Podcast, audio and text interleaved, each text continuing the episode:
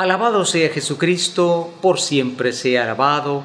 Hermanos, la fe y las obras que nacen de ella son inseparables.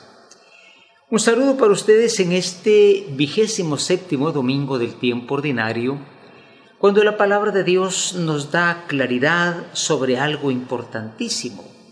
Lo que es la fe, la fe no es un sentimiento que se tiene o no se tiene, sino una forma de vivir, una forma de pensar, una forma de actuar. Por eso la fe y lo que se llaman las obras son inseparables. Claro, ante todo viene la fe.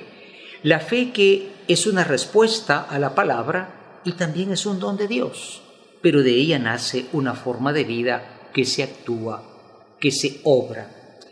Y esto es importantísimo porque el error del protestantismo, sobre todo en nuestros países, ha sido el de una fe de encuentro, levantar la mano, aceptar a Jesucristo y sentirse mejores que los demás, a veces con una vida igual que lo que condenamos. Hoy comienza la palabra de Dios con la lectura del profeta Habacuc, un nombre raro. Habacuc quiere decir florido. En fin, este profeta le tocó animar al pueblo, primero hablar contra los enemigos de Israel, animar al pueblo cuando el pueblo estaba en un gran peligro. Todo iba a ser destruido la nación y dice Habacuc una frase importantísima. El justo vivirá por la fe. Aunque todo se termine, aunque todo se acabe, el que tiene fe soporta, permanece, persevera en la vida y en el bien.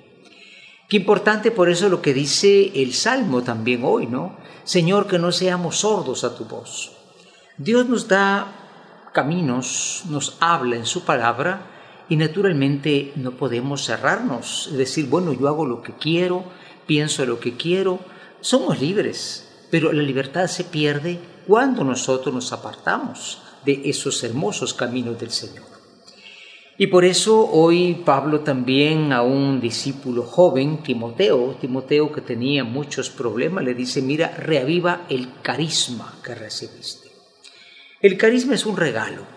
La fe es una respuesta del hombre a Dios, pero también Dios puede aumentar esa fe. Entonces reaviva, por decirlo así, esa fe, ese carisma que recibiste. Cuando no cuidamos la fe, hermanos, la fe puede apagarse.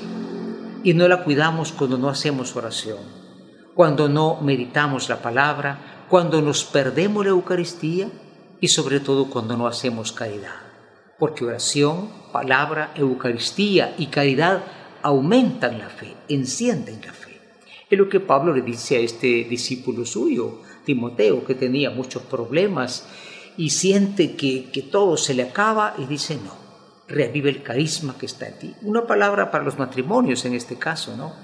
Que pasan por problemas y dicen, bueno, esto se acaba y tiran la toalla. No, persevera en el don que recibiste.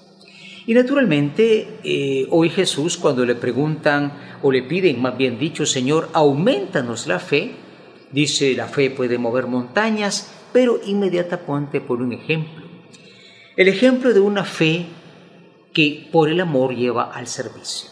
Y cuando ustedes hayan servido y hayan hecho todo lo que tenían que hacer, digan, no merecemos premio, es lo que debíamos que hacer.